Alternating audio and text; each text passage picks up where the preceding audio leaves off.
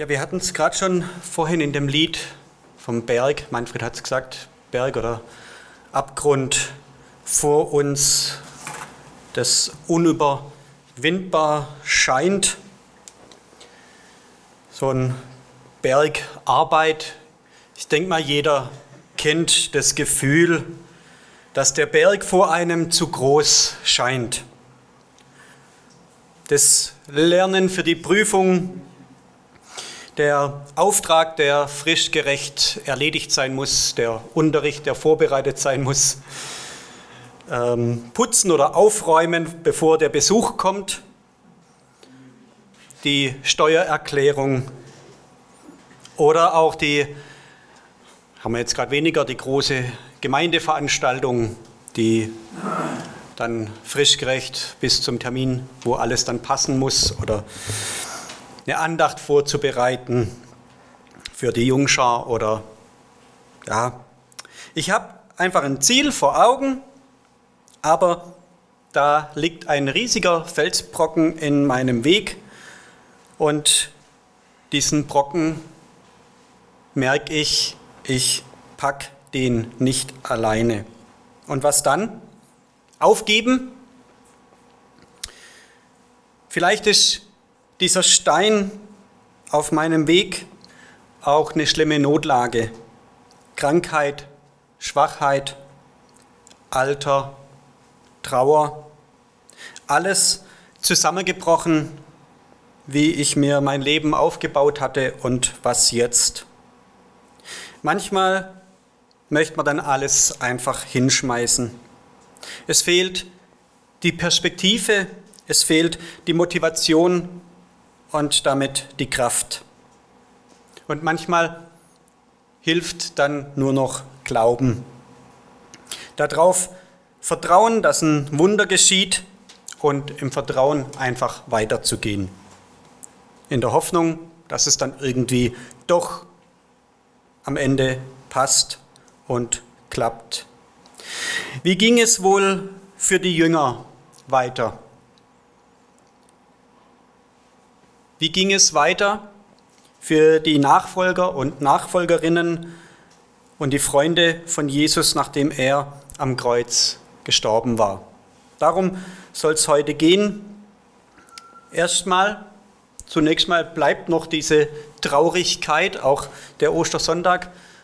Da überwiegt die Freude, aber es bleibt erstmal noch diese, diese Spannung, die Dunkelheit und die Traurigkeit, werden wir gleich merken, die ist einfach noch da. Es ist für mich eine Geschichte von Glaube und Unglaube. Es steckt ganz klar die Aufforderung drin, zu glauben.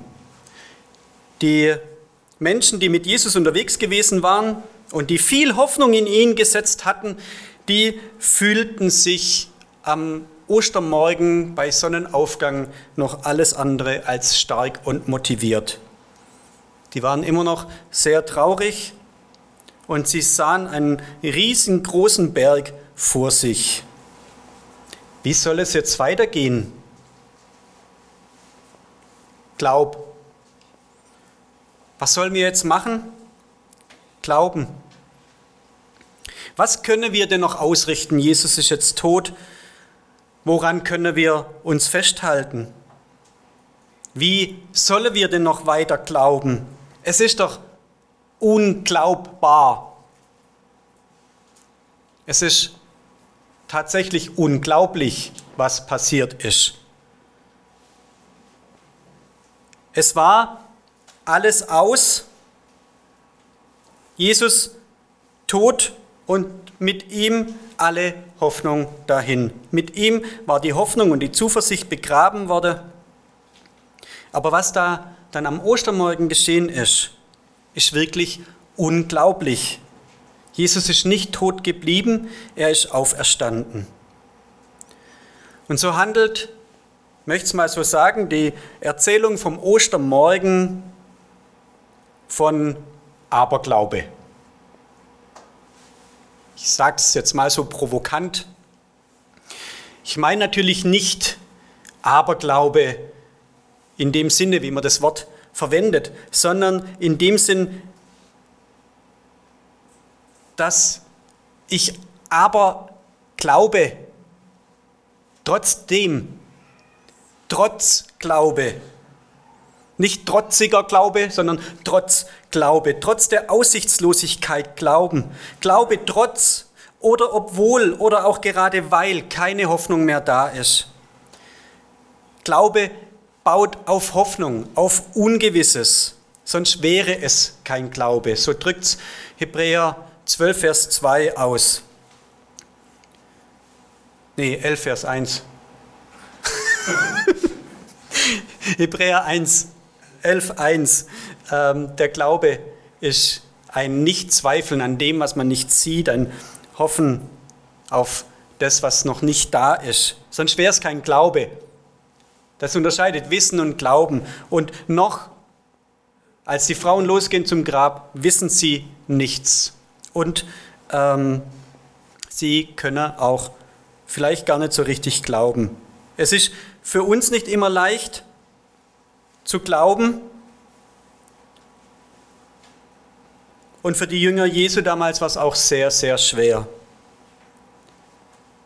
Das anzunehmen, das umzusetzen. Ja, Jesus ist tot, du aber glaube. Und auf den Glauben und den Unglauben der beteiligten Personen, von denen uns am Tag der Auferstehung Jesu berichtet wird, möchte ich heute eingehen, wenn ich mit euch die Frauen zum Grab begleite. Ich habe dazu zwei Punkte. Zum einen der große Stein und der Glaube und das leere, das leere Grab und der Unglaube. Der Text dazu steht in Markus 16, die Verse 1 bis 8. Am nächsten Abend, als der Sabbat vorüber war, kauften Maria von Magdala, Salome und Maria, die Mutter von Jakobus, wohlriechende Öle, um den Leichnam einzubalsamieren. Früh am Sonntagmorgen, gerade als die Sonne aufging, machten sie sich auf den Weg zum Grab. Unterwegs überlegten sie, wer ihnen den Stein vom Eingang des Grabes wegwälzen könnte. Als sie jedoch hinkamen, sahen sie, dass der Stein, ein massiver Felsblock, bereits zur Seite gewälzt war. Sie betraten die Grabhöhle und bemerkten dort auf der rechten Seite einen jungen Mann in einem strahlend weißen Gewand. Die Frauen erschraken sehr. Aber der Engel sagte, habt keine Angst. Ihr sucht Jesus von Nazareth, der gekreuzigt wurde. Er ist nicht hier. Er ist von den Toten auferstanden. Seht, das ist die Stelle, an der sie ihn hingelegt haben. Oh, ähm, geht jetzt zu seinen Jüngern und sagt ihnen, auch Petrus, Jesus geht euch nach Galiläa voraus, dort werdet ihr ihn sehen, wie er es euch gesagt hat, bevor er starb. Zitternd vor Angst und Bestürzung flohen die Frauen aus dem Grab. Sie redeten mit niemandem darüber, so sehr fürchteten sie sich. Es war am frühen Morgen bei Sonnenaufgang, am ersten Tag der neuen Woche. Die Frauen gehen zum Felsengrab von Josef Arimathea. Indes war Jesus gelegt worden und diese Frauen, die waren dabei. Wir lesen in Markus 15, Vers 40, es waren auch einige Frauen da beim Kreuz, die aus einiger Entfernung zusahen. Unter ihnen waren Maria von Magdala, Maria, die Mutter von Jakobus dem Jüngeren und Josef, und Salome. Genau die gleichen drei Frauen. Und in Markus 15, Vers 47 heißt Maria von Magdala und Maria, die Mutter von Josef, beobachteten, wohin der Leichnam von Jesus gelegt wurde. Sie hatten gesehen, wo er hingebracht wurde, in so ein Felsengrab. Draußen ist eine Attrappe aufgebaut, ein großer Stein davor gewälzt. es war keine Zeit geblieben am Todestag von Jesus, als er in diese Grabhöhle gelegt wurde ist und diese Grabhöhle mit diesem großen schweren Stein verschlossen wurde ist, war keine Zeit geblieben, die den Leichnam einzubalsamieren. Die Frauen wollen das nachholen. Sie wollen ihm die letzte Ehre erweisen, ihm diesen Dienst noch tun.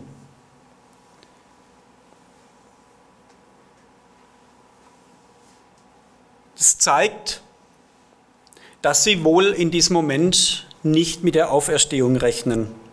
Sie denken Tod aus, vorbei. Sie trauern um einen lieben Menschen und begraben mit ihm all ihre Hoffnungen. Wenigstens wollen sie den Leichnam nachträglich noch mit Salben und Kräutern einreiben, so wie es eigentlich bei der Grablegung schon hätte sein sollen. Das ist ihnen persönlich ein Anliegen. Es ist ihnen wichtig, dass Jesus, dass Jesu Leichnam nicht einfach so im Grab verrottet. Es ist sicherlich für sie ein wesentlicher Bestandteil ihrer Trauerbewältigung. Ein Grab ist oft ein Ort der Seelsorge. Ein Grab gibt nicht mehr viel für den Toten. Die Seele des Toten brauchen wir nicht mehr sorgen am Grab. Die mag längst weg sein, aber es stehen traurige Seelen an einem Grab und manchmal Mutterseelen allein. Ein Grab ist eine sehr wichtige Angelegenheit für die Zurückgebliebenen.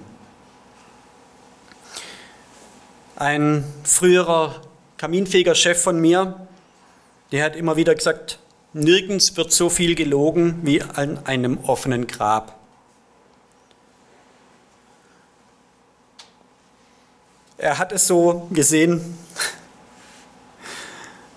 aber es stimmt auch ein Stück weit und es ist aber auch legitim. Verstorbene in guter Erinnerung zu behalten, ist nicht nur höflich und anständig, sondern es ist wichtig für die, die zurückbleiben. Und zu diesem Zweck darf dann auch das Schlechte eher beiseite geschoben werden und das Gute in den Vordergrund gerückt werden.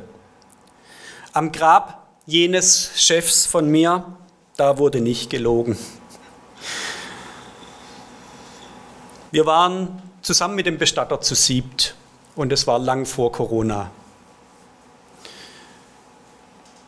Dieser Mann hat entsprechend sein Leben gelebt, dass ihm am Ende, dass er am Ende niemandem mehr wichtig war. Wir waren nur noch seine Kinder, manche seiner Enkel und ich, die dann an seinem Grab gestanden sind und ich fand es sehr, sehr traurig, dass dann niemand mehr da war, dem er wichtig war, der von ihm Abschied nehmen wollte, oder nur noch ganz wenige. Weil Abschied nehmen ist wichtig. Ich habe es schon oft mitbekommen und auch selber erlebt, wer sich ab, verabschieden kann von einem sterbenden Menschen, der kann oft viel besser mit der Trauer umgehen, als wenn jemand plötzlich durch einen Unfall aus dem Leben gerissen wird und vielleicht noch zuletzt ein Streit war. Das, das hängt einfach viel länger nach. Wenn dann gebührender Abschied sein darf, dann hilft es, den Trauernden ihre Trauer zu überwinden. Und deshalb machen sich jetzt auch diese drei Frauen auf zum Grab. Sie wollen Abschied nehmen. Sie wolle ihm die letzte Ehre erweisen und damit auch sicherlich ihrer eigenen Trauer ähm, helfen. Aber sie verschwenden dabei auch keinen Gedanken daran, dass Jesus wieder leben könnte. Und doch sind sie für mich ein Vorbild in ihrer Zuversicht, weil sie haben keine Ahnung, wie sie an den Leichnam Jesu rankommen solle. Und so ist mein erster Punkt der große Stein und der Glaube. Sie denken unterwegs darüber nach, wie sie den Stein vor der Graböffnung wegbekommen solle. Alleine, ohne fremde Hilfe, sind die drei Frauen dazu nicht in der Lage. Und es steht hier extra erwähnt im Text, dass der Stein sehr groß war.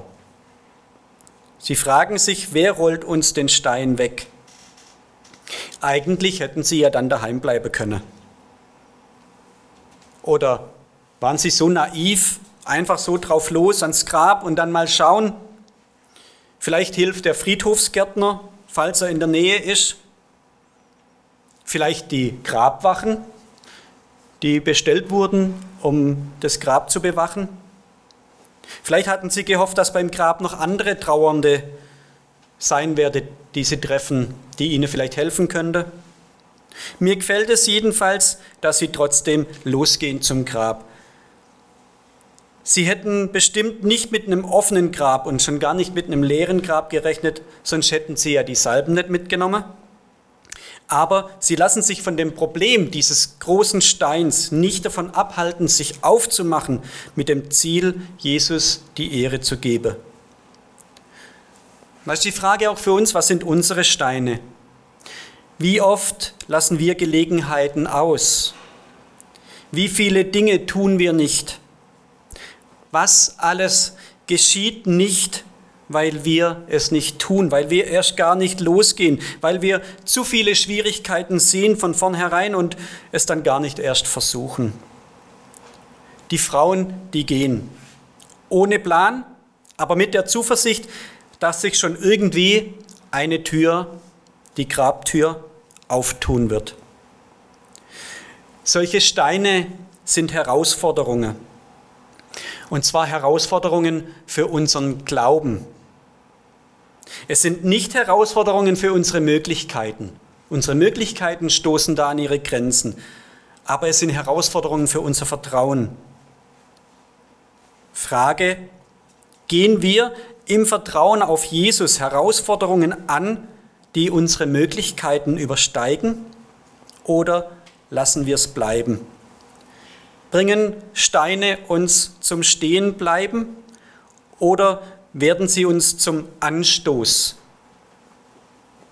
Werden sie uns zum Anstoß, an dem wir uns anstoßen und wegstoßen lassen? Oder werden sie uns zum Anstoß, der uns dazu anstößt, dass wir selber ins Rollen kommen? Werden sie ein Anstoß für unseren Glauben, an den der Glaube anstößt? Oder stößt es unseren Glauben an. Lassen Steine uns verzweifeln und aufgeben oder rufen Steine bei uns Glauben hervor. Die Frauen, die waren trotz des zu erwartenden Hindernisses losgegangen. Sie hatten sich nicht davon abhalten lassen, sie hatten trotzdem geglaubt, dass, sie zu Jesus gelangen könne. Als sie dann zum Grab hinkommen, ist es offen. Das ist unerwartet, aber kommt ihnen sehr entgegen.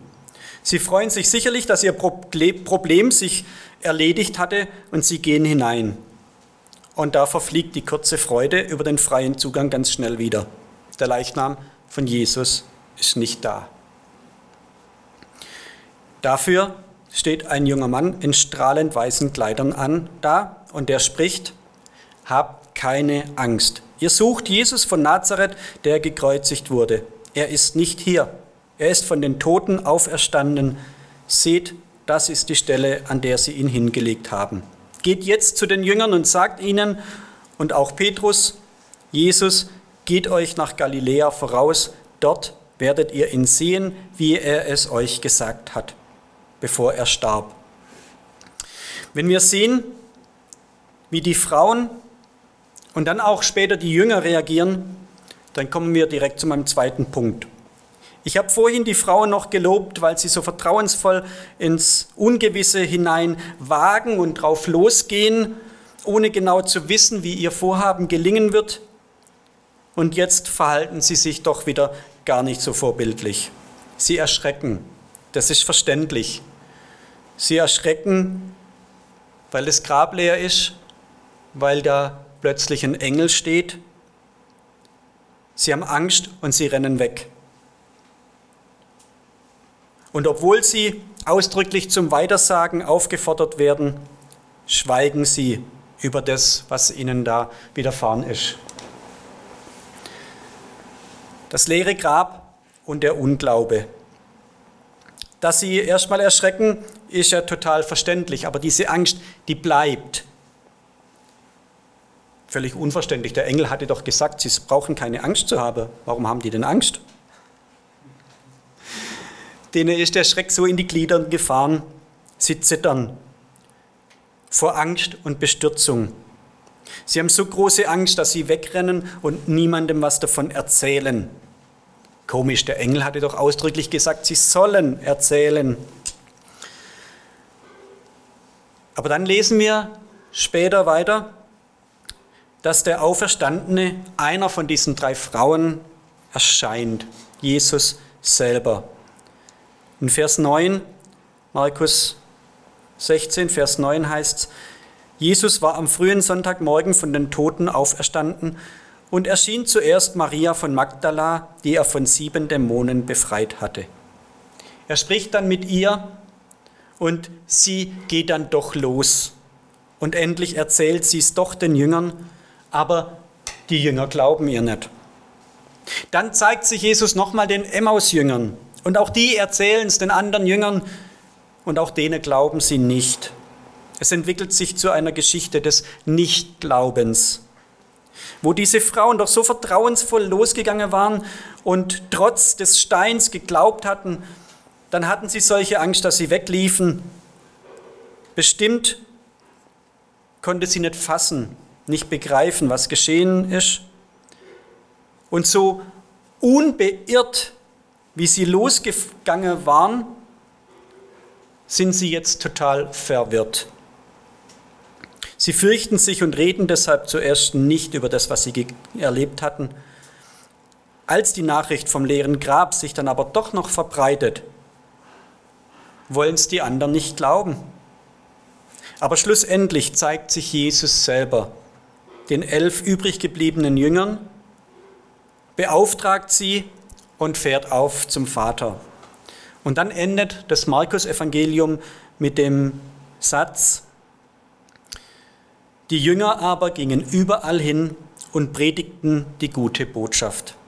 Der Herr wirkte durch sie und bestätigte alles, was sie sagten, durch viele wunderbare Zeichen.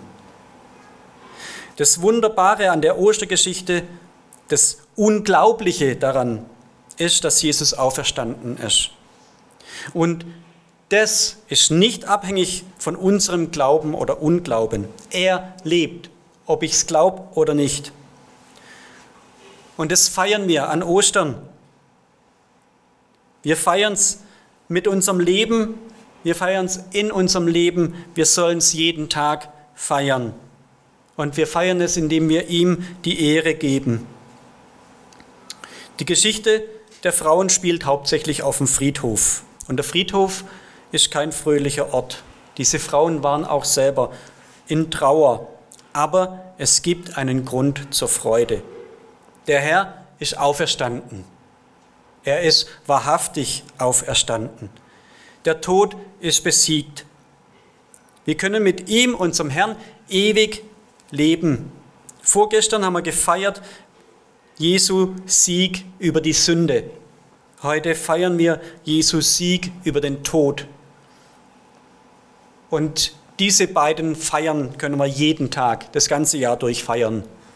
Auch an Weihnachten feiern wir Jesu Sieg über Sünde und Tod.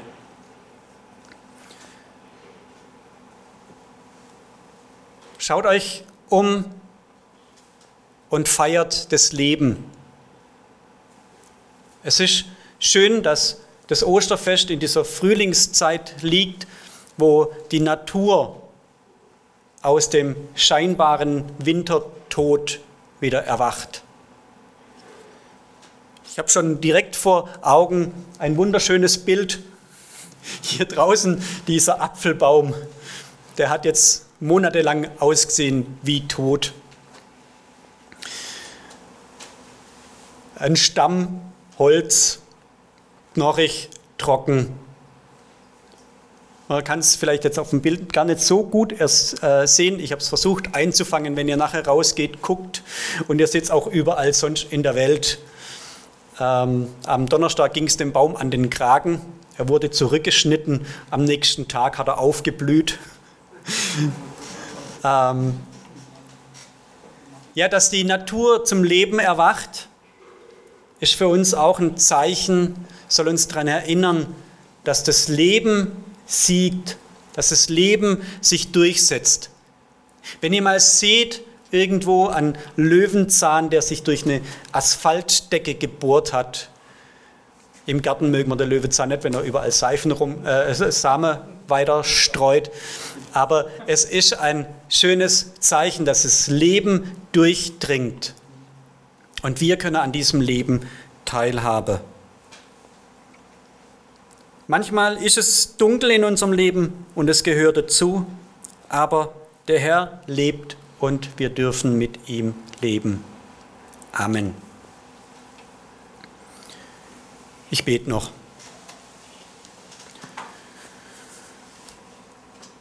Danke, Herr Jesus, dass du nicht im Grab geblieben bist.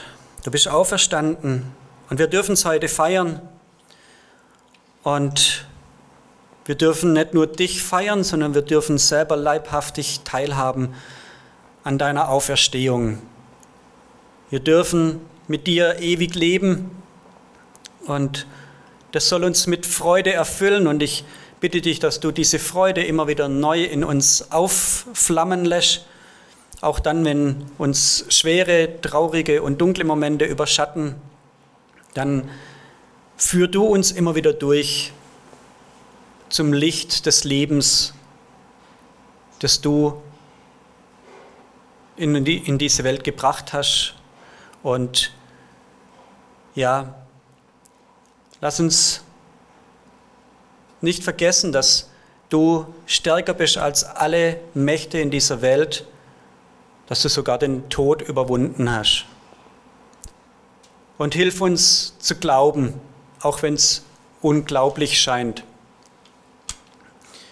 Wir werden mit dir überwinden und am Ende mit dir auf der Siegesseite stehen. Danke dir dafür, für diese wunderbare Hoffnung und stärk du uns auch immer wieder neu mit dieser wunderbaren Botschaft. Amen.